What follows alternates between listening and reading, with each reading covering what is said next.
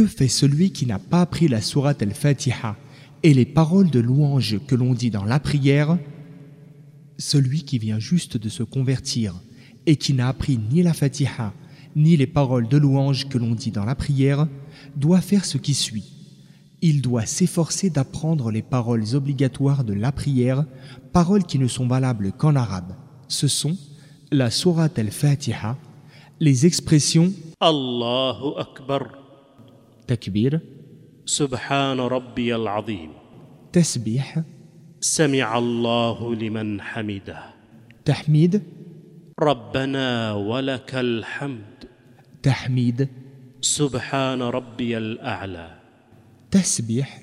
رب اغفر لي. التشهد La prière sur le prophète, paix et salut d'Allah sur lui, et le salut final. Assalamu alaikum wa rahmatullah. Le musulman qui n'a pas encore fini d'apprendre doit répéter tout au long de sa prière les formules de tasbih, de tahmid et de takbir qu'il connaît déjà, et pendant qu'il est debout, répéter le verset qu'il connaît déjà de la sourate al-Fatiha, ceci conformément à la parole divine